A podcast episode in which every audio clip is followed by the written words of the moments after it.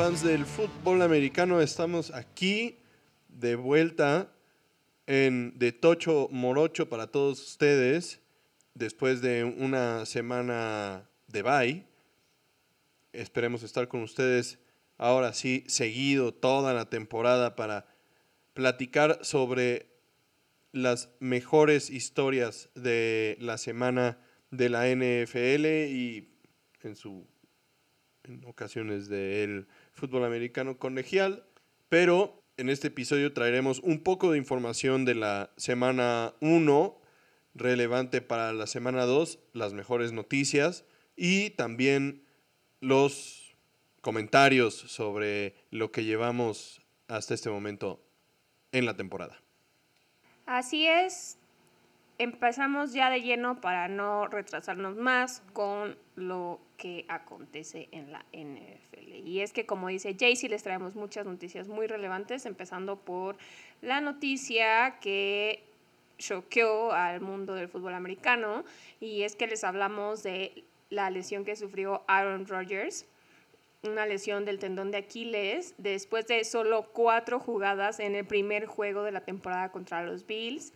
Y es una lesión que normalmente lo dejaría fuera el resto de la temporada. Pero como ya conocemos a Aaron Rodgers, tiene ideas muy extrañas y ya tuvo la semana pasada una cirugía para reparar este tendón de Aquiles, pero es una técnica muy innovadora que de acuerdo al especialista que realizó esta, este procedimiento, podría darle oportunidad de regresar para los playoffs, para la postemporada, si es que los Jets logran clasificarse. Obviamente esto todavía se ve muy lejano, y pues como es una técnica nueva, no sabemos qué resultados va a darle y tampoco sabemos qué va a pasar con los Jets ahora que su carta fuerte ya no va a estar en el campo. Y realmente es un golpe durísimo para los Jets que tenían pues todas las, las esperanzas puestas en Aaron Rodgers y además con expectativas muy altas para la temporada y bueno, ahora la verdad parecen desvanecer, ya que será Zach Wilson el encargado de liderar al equipo el resto de la temporada, o por lo menos así lo ha expresado pues el gerente general y el head coach. Y bueno, esta semana, la semana 2, se enfrentaron a los Vaqueros de Dallas que blanquearon a los Gigantes en la semana 1, entonces pues, se ve como un duelo muy complicado para los Jets? Bueno, se vio porque ya pasó esto, ¿no? Y fin de cuentas, pues los al rato platicaremos un poco más a fondo sobre este partido, pero pues no lo lograron. Aunque sí debemos de aceptar que Zach Wilson se ve diferente con lo poco que tuvo de tutela de, por parte de Aaron Rodgers. Se, se nota lo que Aaron Rodgers le enseñó. Tiene un, estilo de juego un poco diferente a lo que habíamos visto de Zach Wilson y un, un estilo de juego un poco más parecido a lo que se espera y lo que hacía Aaron Rodgers. Otra de las lesiones que se dieron en la semana fue la de Anthony Richardson, el coreback de los Colts, quien después de ser tacleado en el end zone para un touchdown, entró por su propia cuenta al protocolo de conmociones y está siendo monitoreado. Eh, su estatus para la siguiente semana es todavía en duda. Hasta ayer miércoles, él y su centro Ryan Kelly seguían en el protocolo y no entrenaron. Entonces la verdad se ve bastante difícil que jueguen esta semana. Lo rescatable de esta noticia es que se ve la diferencia en el modo de manejar toda esta situación entre los jugadores muy veteranos y los, estos jugadores nuevos que están entrando a la liga. Anthony Richardson después del golpe que sufrió todavía jugó un par de snaps, me parece que unos cuatro snaps, pero él mismo, como dices, dijo, oigan, ¿saben qué? Hay algo mal, no me siento bien. A diferencia de los jugadores que a, a, veces pueden llegar a estar cegados por ese instinto de querer seguir jugando y de querer estar en el campo, porque pues es lo único en lo que piensan los jugadores de fútbol americano, ¿no? Entonces la verdad es que me parece esto un avance muy grande y entre más jugadores lo tomen así, mejor para todos, ¿no? O sea, para la liga, para la calidad de vida que ellos van a tener después de que salgan de este juego, de este medio, y para también darle una pauta a otros jugadores de que es no, no es vergonzoso y no, no te hace menos decir, oigan, algo está mal. Lamentablemente, pues, continuamos con la información de lesiones y esta fue una bastante dura para los gigantes de Nueva York porque Saquon Barkley sufrió una lesión de tobillo que en el momento que sucedió en el campo se vio muy complicada. Él tuvo que salir asistido, se vio bastante frustrado en la banca. Los rayos X que le practicaron en el, en el estadio fueron negativos, por lo que se descartó una posible fractura, pero todavía están determinando si es un esguince de tobillo o un esguince de tobillo alto. Recordemos que esta lesión puede dejar hasta cuatro semanas fuera a, un jugador. Parece que hay optimismo por el lado de los, de los gigantes, pero aún así no fue activado para el juego del jueves por la noche. Y si pensamos que la lesión de Saquon Barkley fue aparatosa y complicada, tenemos que mencionar también la de Nick Chubb, quien por segunda ocasión en su carrera sufrió una lesión muy, muy, muy fuerte, tan, al grado de que salió en el carrito de las desgracias y que además no se puso la repetición de la jugada donde se lastimó porque así como su lesión anterior fue muy fuerte, muy grotesca en la forma en la que se dobla la pierna, le pasó lo mismo esta semana en el juego de lunes por la noche contra los Steelers. Obviamente se espera que pierda el resto de la temporada. Todavía no han salido a decir qué es exactamente lo que pasó, pero pues obviamente no, no pinta bien. Sí, la verdad se ve que es como un daño estructural bastante importante que incluso podría terminar con su carrera, ¿no? Porque dependiendo de qué combinación de lesiones tengan los ligamentos y en los meniscos y en toda la estructura de la rodilla, pues puede que no sea solo una temporada. Sí, la verdad es que la, la recuperación puede ser muy larga. Esperemos que por sobre todo esté bien. Y él, la lesión de, de Nick Chubb el lunes por la noche, empieza a correr los rumores de que no solo tenemos una maldición en el Madden con el jugador que está en la portada de ese año que tiene una mala temporada o llega a sufrir lesiones, sino también que ahora tenemos una maldición del Monday Night Football, porque en los últimos tres Monday Night Footballs que hemos tenido, en el primero fue cuando Damar Hamlin sufrió su accidente y su paro, en el segundo fue donde perdimos a Aaron Rodgers esta temporada y en este tercero fue la lesión grave de Nick Chubb, ¿no? Entonces esperemos que sea simplemente casualidad y que en realidad no tengamos esta maldición como se está platicando, pero pues hay que tener muy en cuenta estas estadísticas.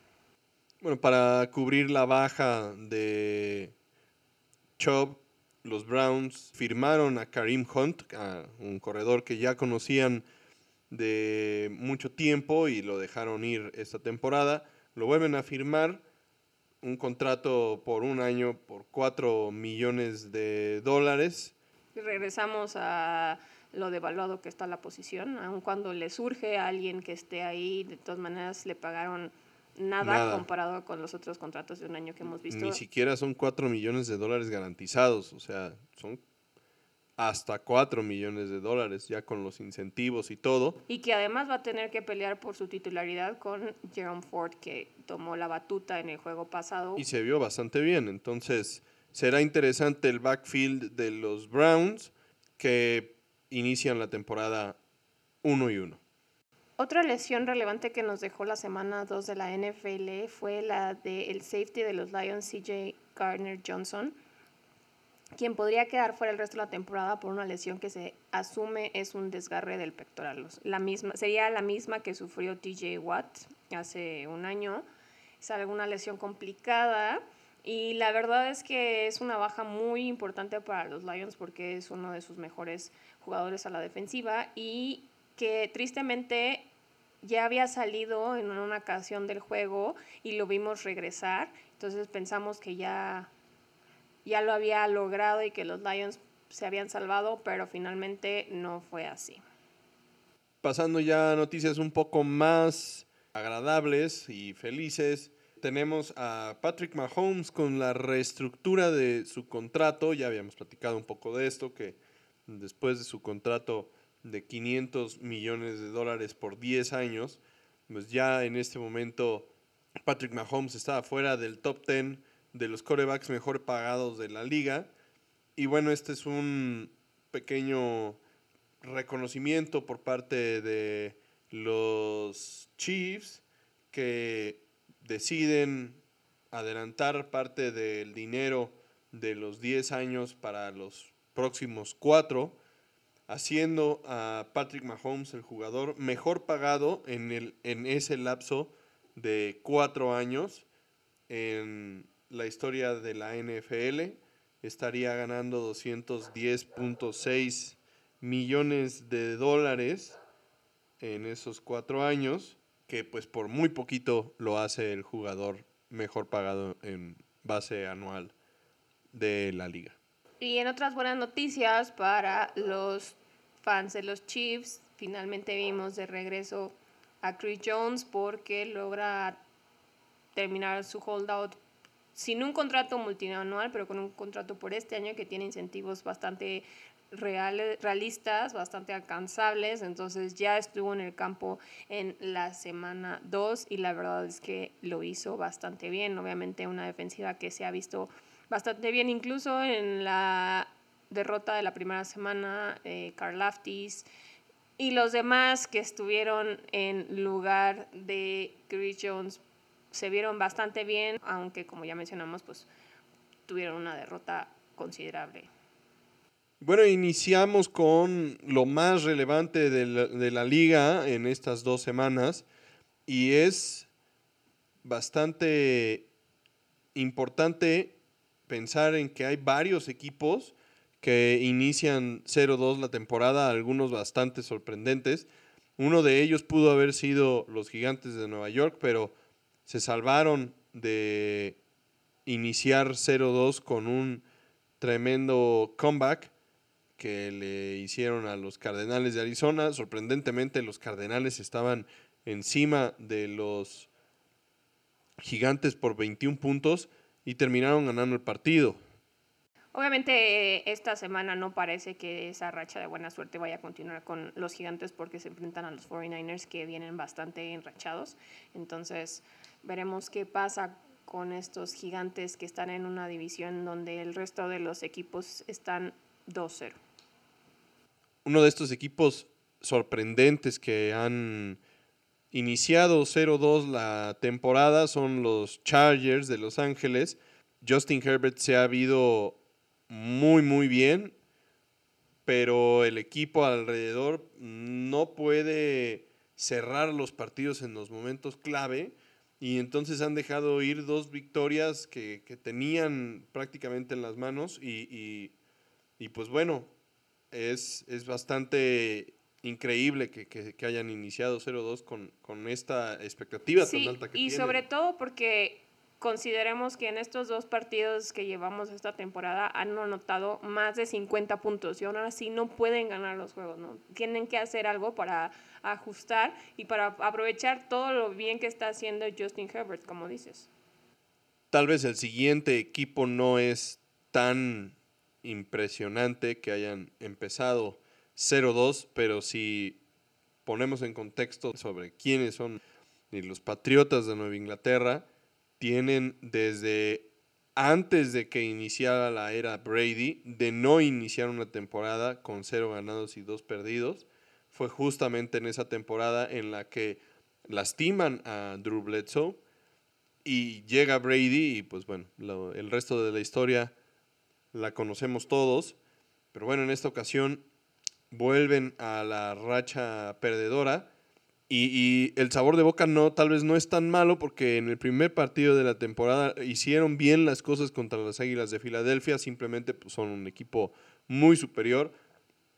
No así en la segunda semana, cuando los delfines realmente sí se vieron bastante dominantes.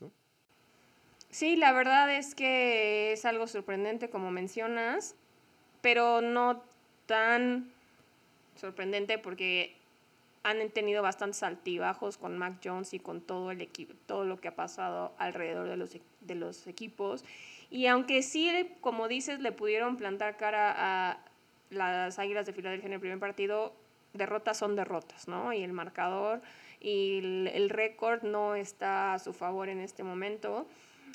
Y por el lado de los delfines que mencionabas que se habían visto bastante dominantes, sí, porque afortunadamente para ellos, sí, para su coreback, se, Tua se ha visto bastante bien estas primeras dos semanas y el juego por tierra de los delfines, así como la defensiva, han complementado, complementado muy bien este avance que ha tenido Tua, ¿no? Veremos qué tan sostenible es y qué tanto les dura esta racha, que ahora pues ellos están de líderes de su división con dos ganados y cero perdidos.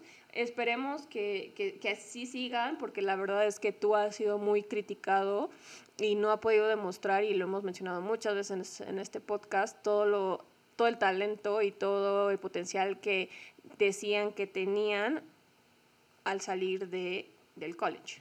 Y la verdad es que en el partido se vio bastante bien, muy eficiente y rápido soltando el balón. Tuvo 21, 21 de 30 para 249 yardas, un touchdown y una intercepción, que es un resultado bastante bueno considerando también lo que ya comentabas de que el juego por tierra y la defensiva también pusieron su granito de arena en el partido. Otro de esos corebacks que se ha visto mejorado y que ha mostrado que dio un paso al frente en su equipo y en su preparación y en lo que está haciendo es Russell Wilson. Ha manejado mucho mejor los juegos y su desempeño ha incrementado, ha sido bastante bueno pero los resultados no los han acompañado y los Broncos inician la temporada 0-2. Puede ser un caso similar a lo que está pasando con Justin Herbert, pero no creo que se pueda comparar porque aunque sí podría parecerlo, Russell Wilson no está ahorita jugando al nivel que está jugando Justin Herbert. Y el equipo alrededor de Russell Wilson tampoco es el equipo que tienen los Chargers, ¿no? Entonces, sí, su situación es similar pero yo creo que para ellos va a ser un poco más difícil salir de este hoyo en el que han empezado la temporada que para los Chargers. Sí, completamente, la verdad. La situación de los Broncos en general pues, no tiene nada que ver con la situación de los Chargers, aunque 0-2 es 0-2, como ya habías comentado. Hablemos un poquito de Cincinnati y lo que ha sucedido con ellos. Igual un equipo que inician la temporada con cero ganados y dos perdidos. Ya nos temíamos este inicio lento por el tema que tuvo Joe Burrow de la lesión de la pantorrilla en la pretemporada. Parecía que lo había logrado superar, pero los resultados no están ahí, ¿no? Sí, y como dices, bueno, no es la primera vez que, vemos que no está listo e, en la pretemporada, como sabemos la temporada pasada tampoco estuvo disponible por la apendicitis que, que sufrió, pero la verdad es que sí se ve un poco más complicada esta situación este año Recordemos que en el tercer partido es donde usualmente Joe Burrow despierta y el equipo de los Bengals se ven diferentes, pero yo creo que esta temporada va a estar un poco más complicado que, que esto sea así. Empezando porque todavía no sabemos si Joe Burrow va a estar disponible y en qué condiciones para el juego de esta semana, ¿no? Porque todavía se agravó la, la lesión de, de la pierna con la que está lidiando y la que lo dejó fuera en la pretemporada, como bien mencionas. Entonces, están en una situación bien, bien, bien complicada porque solo el 12% de los equipos que han iniciado una temporada 0-2 logran calificar a playoffs. La verdad es que si hay alguien que lo puede lograr, yo creo que son los Bengals y los Chargers, pero regresamos a lo mismo. Los Chargers tienen un camino un poco más fácil y tienen, yo creo que todavía muchas más armas para superar este inicio de temporada lento que lo que estamos viendo con Joe Burrow y los Bengals, desafortunadamente para mí, para mi fantasy y para todos los fans de los Cincinnati Bengals que los habíamos visto llegar bastante lejos esta temporada, incluso hasta algunos peleando por el Super Bowl. Pasando ya un poco a una visión un poco más general de la liga, me parece que hay dos corebacks que están iniciando, entre comillas, con nuevos equipos. Digo, Sam Howell tuvo algunos juegos en los que participó la temporada pasada, pero esta fue su primer temporada como titular al 100%. Y por el lado de Baker Mayfield y los Bucaneros, son sorpresas en este momento en la liga, porque inician la temporada 2-0. En la semana 1 Washington contra los Cardenales y en la semana 2 contra Denver.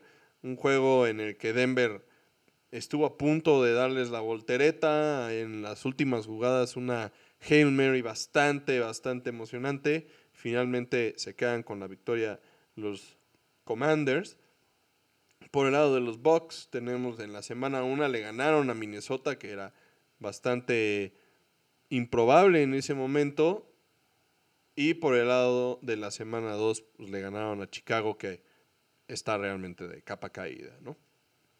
Sí, la verdad es que ha sido una sorpresa lo que está pasando con Sam Howell, sobre todo porque, bueno, a Baker Mayfield ya lo habíamos visto, ya ha tenido muy, muy buenos partidos y muy buenas temporadas, y aunque también ha tenido muy malos partidos y muy malas temporadas, ya sabemos lo que es capaz de hacer, ¿no? Pero en el caso de Sam Howell, que nadie esperaba mucho de él, ni de los Commanders, pues la verdad es que como dices, ha dado la sorpresa y incluso, incluso en varios rankings aparece ya por encima de otros corebacks que podrían ser o se podrían considerar mejor que él, ¿no? Entonces veremos qué puede seguir haciendo Sam Howell y los Commanders en una división que está muy cerrada y que va a estar mucho más competida de lo que hubiéramos imaginado. Bueno, también hay que considerar que las victorias han sido contra los Cards y contra Denver, que no son precisamente los equipos más protagonistas de, del... Bueno, pero lo, podría, lo mismo podríamos decir de Baker Mayfield, ¿no? Ya sea, si bien empezaron contra los vikingos, ya sabemos que los vikingos pueden salir o muy bien o muy mal, ¿no? Cualquiera de las dos cosas puede pasar en un juego de los vikingos. Y bueno, contra Chicago, pues, ¿qué decir? Justamente manteniéndonos en la división norte de la nacional, es una división que se ve extremadamente abierta y cosa que no parecía al inicio de la temporada, ¿no? La verdad parecía que era una división que se iba a quedar entre vikingos o leones y nada más porque pues, no esperábamos gran cosa de Green Bay y pues, si bien Chicago eh, se esperaba una mejora del equipo en general, eh, por lo menos yo no consideré que pudieran llegar a playoffs. Alguien sí lo hizo, pero bueno. No, yo no dije que fueran a llegar a playoffs, yo solo dije que Justin Fields iba a obtener una mejoría, la cual no hemos visto porque pues continúa con las mismas carencias de la temporada pasada. incluso está ya envuelto en controversias porque esta semana en una de las entrevistas él culpó al cocheo de que se viera robótico y que no pueda fluir su juego obviamente pues después los volvió a citar para decir que lo habían malinterpretado y que seguramente iban a cortar la entrevista para que pareciera y sonara otra cosa diferente, pero pues así fue, están teniendo ahorita problemas para cumplir las metas y las expectativas de sus fans, de los Bears se han visto envueltos en varias controversias también dentro y fuera del campo. Su coordinador defensivo renunció después de que la semana pasada tampoco estuvo con el equipo citando problemas personales. Se han generado varios chismes en las redes sociales, las cuales no les vamos a traer ahorita hasta que no se confirme o se niegue nada por ser cierto, pero bueno, ya no cuentan con él y entonces el head coach por segunda semana consecutiva va a tener que ser el que mande las jugadas a la defensiva. Entonces todo esto se empieza a acumular para la temporada de los Bears, que si bien todavía no se, como dices, no se puede descartar que se puedan meter en la pelea por la división, porque pues nadie se ha visto completamente dominante para tomar este liderato. sí creo que están muy por detrás de los otros tres equipos de la división. Bueno, y hablando de esto, pues Green Bay y Detroit tienen récords de 1 y 1, Chicago y Minnesota de 0 y 2. Minnesota tiene una montaña muy, muy alta que escalar con ese récord. Pero por otro lado puede que empiece a mejorar las cosas porque justo hoy jueves se anunció que habían hecho un trade con los Rams por K-Makers a cambio de dos picks condicionales en el draft del 2026 en uno en la ronda 6 y uno en la ronda 7, ¿no? Entonces, obviamente esta semana tal vez no se va a ver reflejado todavía ese cambio y esa aportación que puede traerles K-Makers porque pues es una semana que acaba de, prácticamente ya empezó, aunque ellos no están jugando en Thursday Night Football, pero son pocos días los que K-Makers tienen para acoplarse a este equipo y a este nuevo sistema, pero se esperaría que un jugador como él pueda traerle un poco más de de acción y de peso al juego por tierra de los vikingos. La verdad es que uno de los juegos más, más emocionantes del, de la segunda semana fue el juego entre Detroit y tus Seahawks. Y eso es mucho decir, porque la verdad es que han sido dos semanas muy extrañas y hemos visto juegos bastante lentos y aunque sí hemos visto resultados sorprendentes, los juegos no han dado mucho de qué hablar, ¿no? Pero bueno, este partido sí fue un gran espectáculo, un juego de ida y vuelta ofensiva, la verdad las defensivas pues no brillaron gran cosa. Jared Goff y Gino Smith fueron las estrellas, honestamente. Y además tuvieron estadísticas muy similares. Goff con 28 de 35 para 323 yardas y tres touchdowns con una intercepción que fue un pick six que fue determinante en el partido. Y por el lado de Gino Smith, 32 de 41 para 328 yardas y dos touchdowns sin intercepción, obviamente. El partido fue tan emocionante y hubo tantos cambios de liderato que finalmente terminó por irse a tiempo extra y en el primer drive los Seahawks mandaron el partido a las regaderas con un muy buen drive liderado por Gino Smith, culminado con un pase a Tyler Lockett que pone a los Seahawks uno y uno después de haber perdido con los Rams en el partido inaugural, pero la verdad es que este fue uno de los partidos más, más emocionantes de la semana 2. Y la verdad es que para nosotros los fans de los Seahawks nos da mucho gusto ver a Tyler Lockett tener buenos resultados otra vez porque había estado sufriendo con lesiones y con altibajos y la verdad es que pues ya se empieza a ver un poco del vintage Tyler Lockett del que estábamos acostumbrados y que tanto apreciábamos entonces eso nos da gusto y nos da esperanzas que aunque hemos empezado 1-1 podamos regresar a la pelea por la división, ¿no? Sobre todo porque si consideramos que esta semana los Seahawks van a jugar contra unas Panteras de Carolina que no van a tener a su coreback titular en el campo porque Bryce Young se lesionó el tobillo en la derrota de lunes contra los Saints prácticamente en el último drive de anotación de, las Panteras. Entonces, pues sí es una baja considerable para, para Carolina, que aunque Bryce Young pues ha tenido altos y bajos y sí ha dado resultados, pero tal vez no los que las Panteras esperarían, pero que no es sorprendente porque a fin de cuentas, como hemos mencionado, es un coreback novato que pues así va a ser esta temporada por lo menos, ¿no? Entonces los Seahawks se van a enfrentar a un equipo liderado por Andy Dalton, quien aunque no ha sido a lo largo de su carrera de los corebacks top, tampoco ha sido de los peores y que en sus últimas temporadas con los Vaqueros, por ejemplo, dio buenos resultados no sabemos qué tanto pueda lograr con este equipo que también está cojeando, ¿no? Y que, pero lo que sí les podemos decir es que la única ventaja que tienen ahorita las Panteras de Carolina con este cambio de coreback es que ahora van a poder hacer uso de la jugada de un coreback sneak que se había mencionado en estas dos últimas dos semanas y en su, en su playbook con Bryce Young no lo pueden utilizar debido a que la estatura de Bryce Young no les permite que esta jugada pueda ser exitosa y que no se ponga en riesgo el coreback, ¿no? Y la verdad es que sí, ha batallado bastante Bryce Young estas primeras semanas, no ha sido fácil para él adaptarse al ritmo de la NFL y pues, este desarrollo que puede tener en estos próximos partidos, pues se va a ver truncado por esta lesión que sufrió. Esperemos se recupere pronto.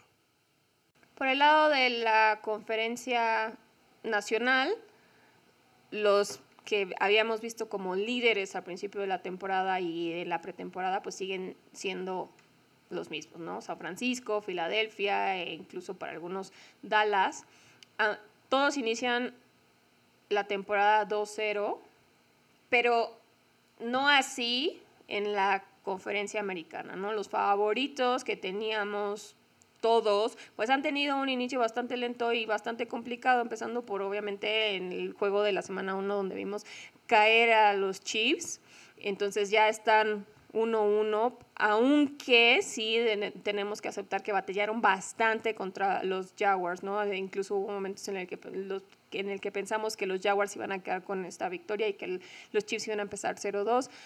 Lograron evitar esto, pero pues sí están ahí todavía trastabillando y, y, no es algo a lo que estemos acostumbrados en estos momentos de la temporada, ¿no? Por otro lado, otro de los favoritos, los Bills, también empiezan 1-1 después de perder contra los Jets y de ganarle a los Raiders también ahí un poco apretados. Sí, complicado.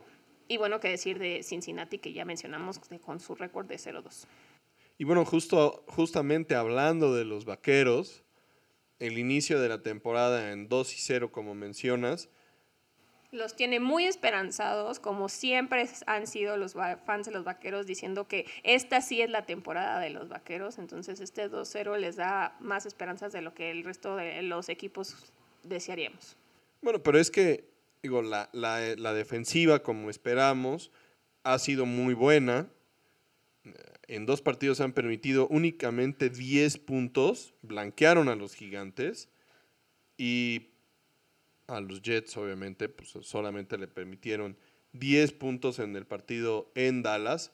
Micah Parsons ha iniciado la temporada con un ritmo de jugador defensivo del año claramente, con tres sacks, cuatro taqueadas para pérdida de, yardas y un fumble forzado y recuperado por él mismo en los dos partidos. Aunque creo que lo más sorprendente hasta este momento es que Dak Prescott no ha tenido ni una sola intercepción en dos juegos de la temporada, algo que ya no era así en este momento de la temporada pasada. Y es que justamente esa es la parte que no esperábamos, ¿no? La la duda que teníamos alrededor de los vaqueros era cómo se podría ver la ofensiva de Mike McCarthy en el campo ya real. Y la verdad es que ha dado muchísima estabilidad al equipo.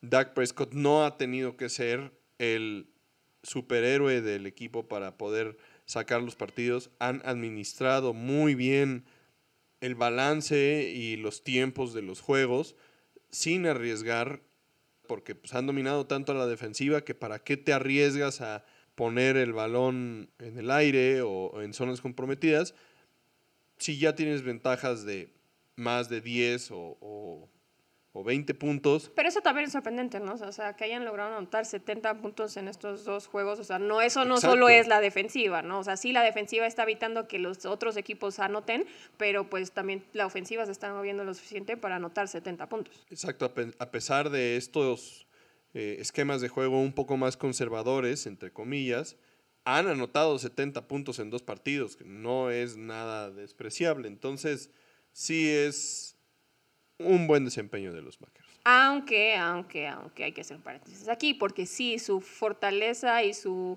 mejor punto en este momento había sido la defensiva, como lo habías mencionado, pero tenemos aquí un problema que salió justo hoy, que fue que Trevon Diggs sufrió una ruptura del ligamento cruzado anterior de la rodilla izquierda en el entrenamiento de hoy y es una lesión que muy seguramente lo va a dejar fuera el resto de la temporada.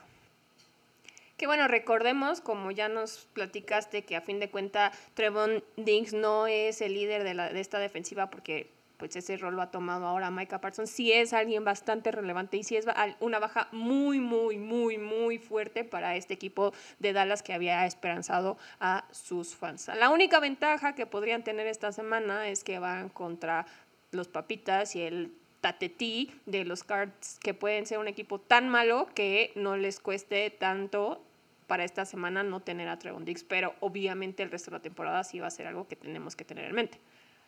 Sí, aquí veremos a quién es a quien ellos deciden colocar en la posición de corner titular del otro lado de Gilmore para cubrir la baja de Diggs. Pasando ya a ver hacia adelante, tenemos pues los juegos más interesantes de la semana 3. Eh, iniciamos con el juego entre los Titanes y los Browns en Cleveland, que pues, jugarán sin Chubb. Y la verdad, vaya que ha batallado de Sean Watson para, para poder verse como un coreback lo suficientemente bueno para ser titular en la NFL. Qué bueno. Y los Titanes vienen de sacar un partidazo en contra de los Chargers y pues se, ve como un partido interesante a pesar de que es en Cleveland. Otro juego interesante que tenemos es el juego entre los Saints y los Packers en Green Bay.